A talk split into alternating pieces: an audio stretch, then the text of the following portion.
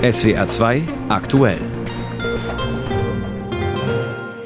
Nein, es ist natürlich 18.05 Uhr und Sie hören SWR 2 aktuell mit diesen Themen. Als Reaktion auf das Haushaltsurteil des Bundesverfassungsgerichts verschiebt die Ampel die Verabschiedung des Etats für das kommende Jahr. Wir sprechen mit einem Politikwissenschaftler über die besondere Rolle der Union.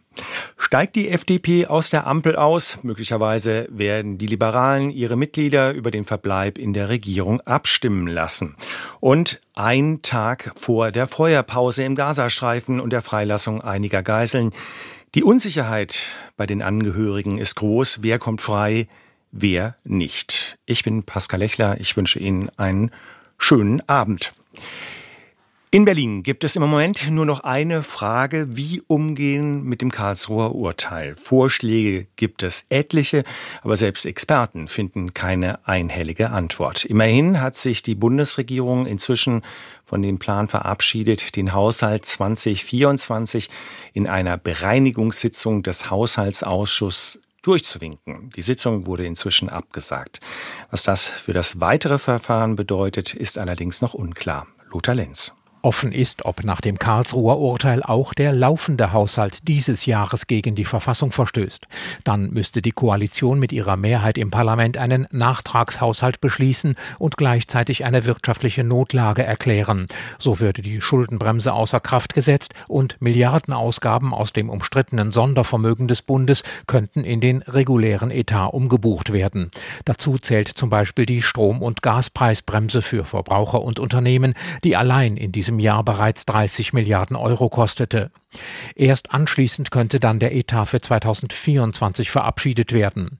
Da Karlsruhe den Bundestag aber auch verpflichtet hat, alle Gesetze in Ruhe zu beraten, gilt es als unwahrscheinlich, dass der Haushalt für 24 überhaupt noch fristgerecht verabschiedet werden kann. Wenn nicht, wären im neuen Jahr alle zusätzlichen Ausgaben verboten, bis ein gültiger Haushaltsplan vorliegt. Das ganze Dilemma ist ja entstanden, weil die Union in Karlsruhe Verfassungsklage eingelegt hatte.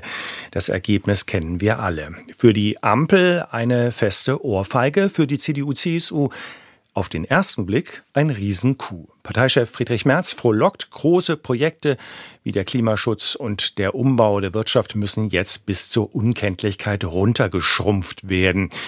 Was das Karlsruher Urteil jetzt für den Haushalt bedeutet, wissen selbst Experten nicht genau. Das hat die Anhörung im Haushaltsausschuss gestern gezeigt. Uwe Jun ist Politikwissenschaftler an der Uni Trier. Mit ihm habe ich vor der Sendung gesprochen. Herr Jun, kommen wir zunächst auf das Opfer zu sprechen, die Ampel. Gerade Wirtschaftsminister Habeck hat sich ja seit letzter Woche in etlichen Interviews tief traurig gegeben und hat in Richtung Union gesagt, die würden schon sehen, was sie angerichtet hätten. Ist diese Reaktion zu verstehen? Ich würde zunächst erstmal die Ampelkoalition gar nicht als Opfer kennzeichnen, denn das wäre ja ein Leidtragender durch Taten anderer. Aber das Bundesverfassungsgericht hat konstatiert, dass es die Haushaltspolitik der Ampelkoalition selbst war, die verfassungswidrig ist. Und deswegen eben muss nun die Ampelkoalition also aufgrund eigener Fehler die Haushaltspolitik neu ausrichten. Und man muss auch sagen, man ist etwas überrascht als Beobachter von den Reaktionen der Ampelkoalition, denn dieses Urteil fiel ja nicht vom Himmel, sondern dieses Verfahren hängt schon sehr lange in Karlsruhe und man hätte sich ja auf ein Szenario eines solchen Urteils einstellen können, aber das scheint man in Berlin nicht so getan zu haben, dass man nun vorbereitet in die Gespräche geht, die jetzt ja notwendig sind. Wahrscheinlich haben die gedacht in Berlin, sie kommen da mit einem blauen Auge davon. Jetzt steckt der Karren tief im Dreck. Müsste die Opposition, sprich die Union, jetzt nicht der Ampel aus der Patsche helfen? Es ist nicht die Aufgabe einer parlamentarischen Opposition, einer Regierung zu helfen aus einer Notlage. Es ist die Aufgabe der parlamentarischen Opposition, Kontrolle und Kritik auszuüben. Und es ist die Aufgabe der parlamentarischen Opposition, nun konstruktiv Lösungsvorschläge zu machen. Und Lösungsvorschläge liegen ja vor. Die Opposition hat deutlich gemacht, dass sie bereit ist, unter bestimmten Bedingungen, nämlich dann, wenn man inhaltlich auf sie zugeht, durchaus das eine oder andere mitzutragen. Und das müssen nun die Regierungskoalitionäre und die Opposition miteinander aushandeln, inwieweit hier Kompromisslösungen möglich sind. Das heißt, die Story, die Union ist an allem schuld, wenn es jetzt in Sachen Klimaschutz, Umbau der Wirtschaft nicht weitergeht, ist falsch. Die Ampel selbst hat ja bestimmte Prioritäten gesetzt und sie kann das auch immer noch in ihrem Haushalt machen. Man muss halt sehen, wie man dann an anderen Stellen Geld einspart, das dafür gebraucht wird. Das ist sicherlich nicht einfach. Man wird sicherlich für 2023 jetzt wieder die Notlage feststellen oder das ist wahrscheinlich, äh, sodass eben bestimmte Ausgaben dann doch fließen können, aber Sparmaßnahmen an anderen Stellen erforderlich werden. Der CDU-Chef Friedrich Merz will jetzt beim Bürgergeld und bei der Kindergrundsicherung sparen. Wenn man sieht, dass der Sozialetat immer weiter wächst und wächst und wächst, ist das eigentlich eine vernünftige Idee, oder? Die Union bekräftigt damit altbekannte Forderungen. Sie hat immer gesagt, dass sie die Erhöhung des Bürgergelds um 12 Prozent für das kommende Jahr für zu hoch hält, zumal die prognostizierte Inflationsrate deutlich geringer ausfällt. Sie hat auch sich gegen die Kindergrundsicherung, gegen die zusätzlichen Gelder, die in die Kindergrundsicherung fließen, gewandt. Ist also nichts Neues von der Union. Sie bekräftigt nur alte Forderungen und macht deutlich, dass sie bestimmten Sozialleistungen, jedenfalls in der Höhe, in der sie gewährt werden, von Seiten der Regierungskoalition skeptisch gegenübersteht. Schauen wir doch mal auf den CDU-Chef Friedrich Merz. Der war ja bislang der gewählte, aber nie wirklich der geliebte, beliebte Chef im Konrad-Adenauer-Haus. Sammelt er jetzt Punkte? Das muss man abwarten, inwieweit die Wählerinnen und Wähler das positiv beurteilen. Sein Wirken derzeit, seine beiden Probleme liegen aus meiner Sicht woanders. Er ist nicht populär, weil er wenig Sympathien auf sich zieht. Und da glaube ich nicht, dass er nun mehr Sympathien auf sich zieht. Und sein zweites Problem liegt darin, dass er wenig die Wechselwähler von SPD und Grünen erreicht. Die muss er aber erreichen, wenn er die CDU stärker an ihr Wählerpotenzial heranführen will. Und da sehe ich jetzt auch im Moment noch keine gewaltigen Sprünge. Also die Probleme von Merz bleiben. Schauen wir mal auf die Union, auf die Partei, auf seine Partei. Wird dieser Sieg in Karlsruhe die Union jetzt in den Umfragen nach vorne katapultieren? Möglicherweise schon, primär deswegen, weil erneut äh, eine Schwäche der Ampelkoalition zum Tragen kommt, nämlich die, dass ihr drei verschiedene Parteien unterschiedliche Prioritäten haben, unterschiedliche Instrumente und Mittel einsetzen wollen und das auch jetzt wieder in den Haushaltsberatungen deutlich wird. Äh, und von daher könnte dann von dieser Uneinigkeit der Ampel und der unklaren Linie, die davon ausgeht, dann die CDU profitieren äh, und damit die Unionsparteien insgesamt in Umfragen weiter nach vorne kommen. Das ist durchaus möglich. Der Haushaltskrimi. Wir sprachen über die Rolle der Union mit dem Politikwissenschaftler Uwe Jun von der Uni Trier. Die Schlappe mit dem Urteil des Bundesverfassungsgerichts hat die Ampel noch lange nicht verdaut, aber der erste Schreck ist wohl überstanden. Da droht schon wieder Ungemach der Vorstoß für eine bundesweite Befragung der FDP-Mitglieder über die weitere Beteiligung an der Ampelkoalition mit SPD und Grünen hat nämlich die nötige Unterstützung erhalten. Die Initiative folgt auf einen offenen Brief von 26 Landes- und Kommunalpolitikern der FDP.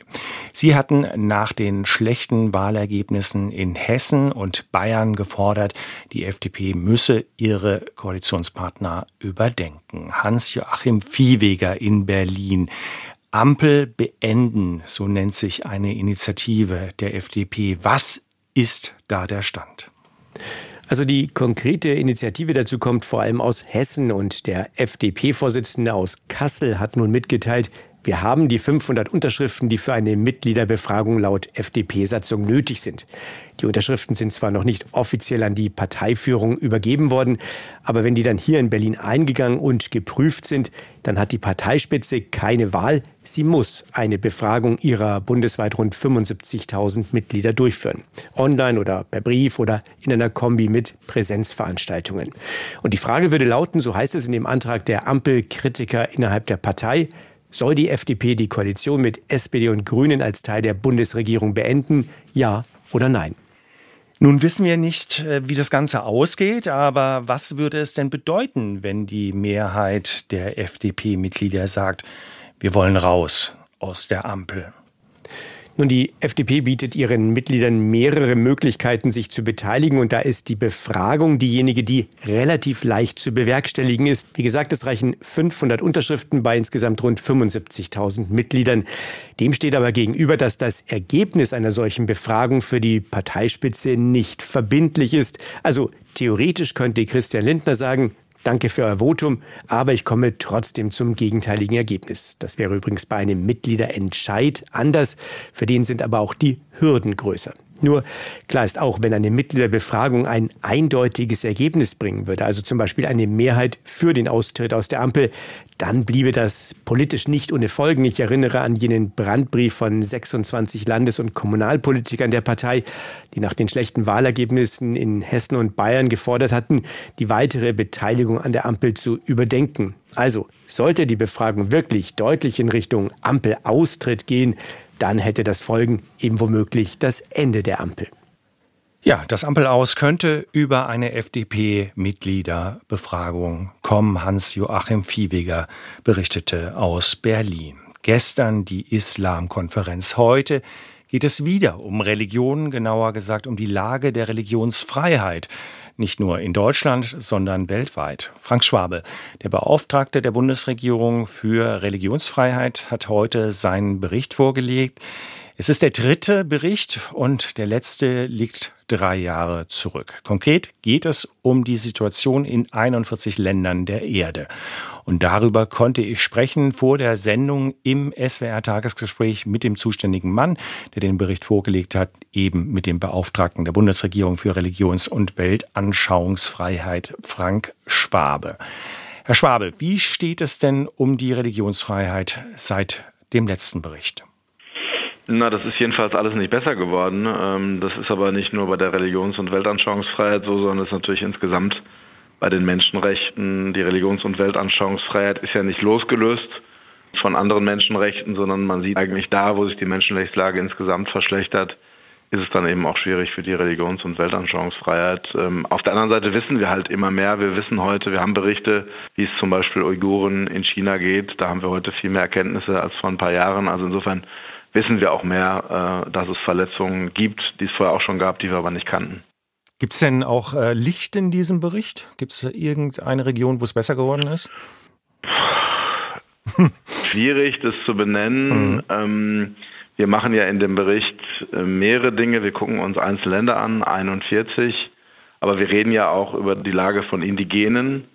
Und da würde ich jetzt mal schon sagen, dass die vielleicht nicht unbedingt besser geworden ist, aber wir haben ein tieferes Verständnis wie es Indigenen geht, wie sie bedrängt sind und versuchen eben mit dem Bericht auch ein Verständnis zu entwickeln, dass man sich indigene Rechten nicht nur über Ressourcenfragen oder Territorialfragen, also die Vertreibung durch Abholzung, widmen kann, sondern eben auch über ihr Verständnis von einer beseelten Mitwelt, von ja, ihrem Verständnis von Religions- und Weltanschauungsfreiheit. Und ähm, insofern würde ich sagen, ist die Lage nicht besser geworden, aber wir haben ein tieferes Verständnis und das ist zumindest die Grundbedingung dafür, dass man Menschen helfen kann. Sie haben sie schon angesprochen, die Uiguren in China, Rohingya in Myanmar, die Jesiden im Irak.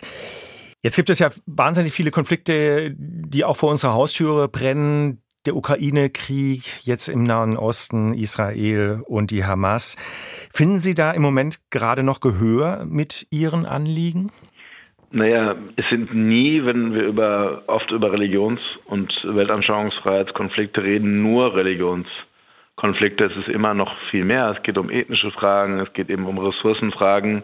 Aber es sind immer auch irgendwie religiös aufgeladene Konflikte. Alle Beispiele, die Sie gerade genannt haben, sind ja im Grunde genommen auch Konflikte, wo Religion eine Rolle spielt. Ob das Russland-Ukraine ist, die Frage der orthodoxen Kirche, Israel, Palästina, die Frage eben äh, Judentum, äh, Islam. Auch wenn das viel zu kurz gedacht ist, aber spielt natürlich eine Rolle. Rohingya als muslimische ethnische Minderheit äh, in Myanmar. Also insofern glaube ich, ist es schon wichtig, eben insgesamt zu verstehen, wie ist die Menschenrechtslage weltweit, was gibt es unterschiedliche Formen von Menschenrechten und das Thema Religions- und Weltanschauungsfreiheit ist ein gewichtiges Menschenrecht für die allermeisten Menschen in der Welt, vielleicht nicht für Deutsche in Deutschland, aber in anderen Ländern ist das ein gewichtiges Thema, weil es zu dem Leben der Menschen dazugehört. Es steht aber immer in enger Relation mit anderen Menschenrechten. Jetzt hatten wir die Islamkonferenz gestern und heute. Wir haben die ganze Diskussion über Antisemitismus.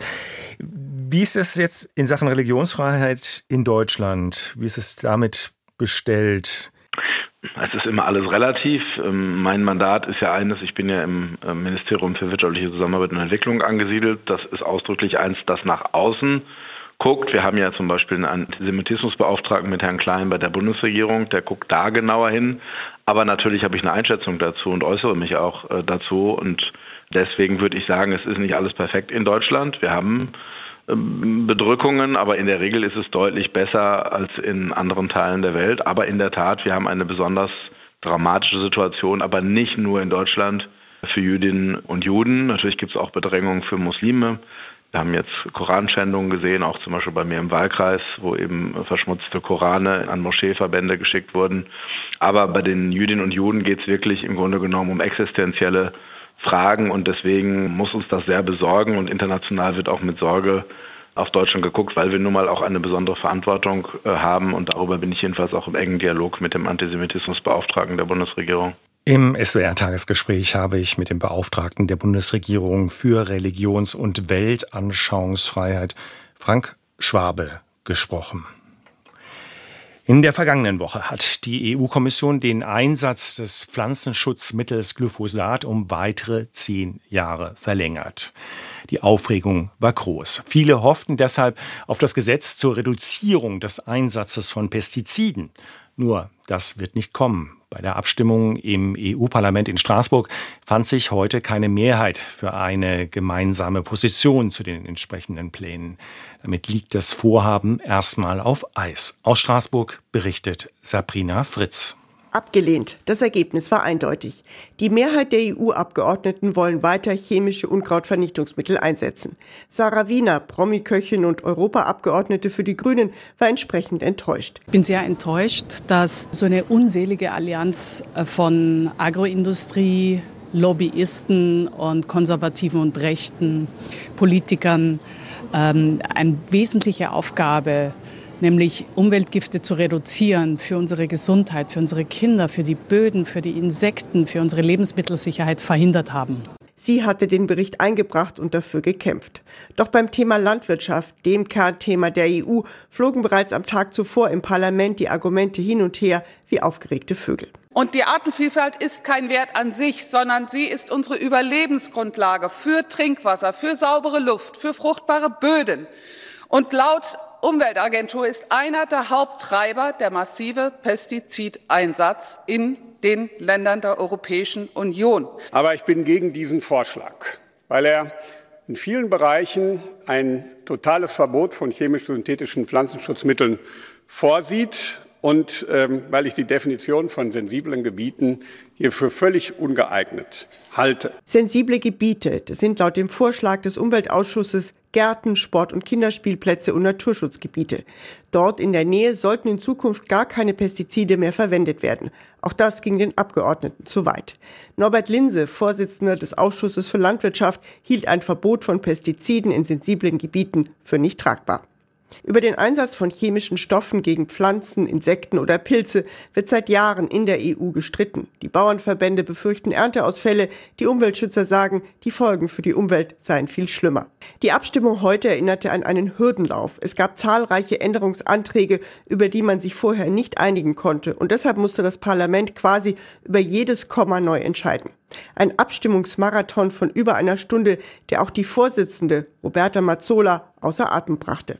Die CDU ist jedenfalls froh über die gescheiterte Abstimmung. Peter Liese, ihr umweltpolitischer Sprecher, erklärte, heute sei ein guter Tag für die Landwirte. Der Vorschlag sei überzogen und unbrauchbar gewesen. Wie geht es jetzt weiter? Das Parlament hat seine letzte Sitzung im April, dann wird neu gewählt. Dass es bis dahin noch eine Einigung gibt, halten die meisten hier im EU-Parlament für ausgeschlossen. Sabrina Fritz berichtete aus Straßburg. Morgen könnte die Feuerpause zwischen Israel und der Hamas beginnen. Damit könnten auch manche der Geiseln freikommen. Wenn die ersten zehn freigelassenen Kinder und Frauen dem Internationalen Roten Kreuz in Rafah im Süden des Gazastreifens übergeben worden sind, dann tritt die viertägige Feuerpause in Kraft. Viele Angehörige haben aber gemischte Gefühle. Die Frage ist nämlich, wer kommt frei und wer nicht. Björn Dake berichtet. Amit Idan hofft auf einen Anruf, auf die Nachricht, dass seine kleine Nichte Abigail freikommt. So erzählt er es im israelischen Fernsehen. Wir warten ganz ungeduldig. Alles spricht dafür. Wir fragen uns, wie es vonstatten gehen wird, wie wir sie sehen werden und wo das geschehen wird. Das sind vor allem technische Fragen, die wir uns stellen. Wir sind voller Hoffnung, dass wir sie zurückbekommen, wie sie war. Abigail ist drei Jahre alt. Am 7. Oktober ermordeten die Hamas-Terroristen ihre Eltern. Das Mädchen wurde vermutlich in den Gazastreifen verschleppt. Jetzt könnte Abigail eine der ersten Geiseln sein, die von der Hamas entlassen wird. 30 Kinder und 20 Frauen will die Terrororganisation in den nächsten Tagen freilassen. Im Gegenzug wird Israel bis zu 150 palästinensische Häftlinge aus israelischen Gefängnissen entlassen, vor allem Jugendliche und Frauen. Wer nach welchen Kriterien entscheidet, welche Geisel freikommt, ist völlig unklar. Und selbst wenn die Freilassung der 50 Geiseln in den nächsten Tagen gelingt, bleiben etwa 190 Menschen zurück im Gazastreifen. Noch scheint die Ungewissheit bei den Familien in Israel größer zu sein als die Hoffnung. Ähnlich blicken die Menschen im Gazastreifen auf die vereinbarte Feuerpause. Einige sind skeptisch, ob sich beide Seiten an die Abmachung halten, so wie Hani al-Hindi. Die Feuerpause sollte im gesamten Gazastreifen gelten. Manchmal machen die Israelis falsche Versprechungen und töten Kinder, ohne sich an irgendetwas zu halten. Wir wollen einen umfassenden Waffenstillstand, damit die Menschen Gas und Mehl kaufen können. Nach Aussagen der Hamas sieht die Vereinbarung mit Israel auch vor, dass täglich 300 Lastwagen mit Hilfsgütern in den Gazastreifen kommen sollen. Wie das logistisch funktionieren soll, ist offen. Der Grenzübergang Rafah ist für diese Menge nicht ausgelegt. Viel Hoffnung ist aus den Worten der Palästinenser nicht herauszuhören. Die Ungewissheit, wie es weitergeht, ist umso größer. Zurück nach Deutschland. Nach der Flucht in Deutschland leben und arbeiten, das Ziel vieler Geflüchteter. Doch so einfach ist das nicht, obwohl Fachkräfte und Arbeitskräfte aus dem Ausland dringend benötigt werden. Auch die Bundesregierung macht sich Gedanken, wie Geflüchtete schneller in den Arbeitsmarkt integriert werden können. Ein Instrument ist der Job Turbo, den Arbeitsminister Hubertus Heil von der SPD erst Anfang der Woche ausgerufen hat. Doch wie sieht das vor Ort aus? Wie können Geflüchtete ganz pragmatisch Arbeitsplätze finden? Oft ist die Sprachbarriere das Problem oder der Versuch, sie abzubauen. Lisa Marie Haas mit einem Beispiel, wo es doch funktioniert. 40 Menschen mit Migrationshintergrund und 20 Geflüchtete arbeiten in einer Firma für Direktmarketing in Rottenburg am Neckar. Sie sind vor allem in der Produktion und in der Logistik angestellt und manche von ihnen konnten bei ihrem Einstieg kaum Deutsch. Geschäftsführer Daniel Setzler ist das aber lieber, als wenn sie wegen vorgeschriebener Sprachkurse dem Arbeitsmarkt lange fehlen. Er ist überzeugt, dass es nicht immer einen abgeschlossenen Deutschkurs auf B2-Niveau braucht. Wenn jemand bereit ist, äh, arbeiten zu möchten, aber die Sprache noch nicht so gut kann, dann probieren wir es einfach mal aus. Auch Jobcenter fordern lieber vertiefende Sprachkurse, wenn die Leute schon im Beruf sind, damit die Arbeitskräfte nicht schon vor der Stellensuche in Deutschkursen hängen bleiben. Gleichzeitig sind sie auf der Suche nach Arbeitgebern, die überhaupt Geflüchtete einstellen und damit wie Daniel Setzler einen Mehraufwand in Kauf nehmen stellen dann auch Jobpaten in der Firma zur Verfügung, die sie begleiten, um ihnen auch den Arbeitsprozess erklären zu können. Versuchen über interkulturellen Austausch alle Mitarbeiter mitzubringen und denken nicht zu sehr in solchen Zertifikatsstrukturen oder in, in bürokratischen Abläufen, sondern versuchen pragmatische Lösungen zu finden. Auf der Suche nach Lösungen war diese Woche der Tübinger SPD-Bundestagsabgeordnete Martin Rosemann bei einem runden Tisch mit Vertretern von Behörden, Kommunen, Wirtschaft und Asylvereinen in Tübingen.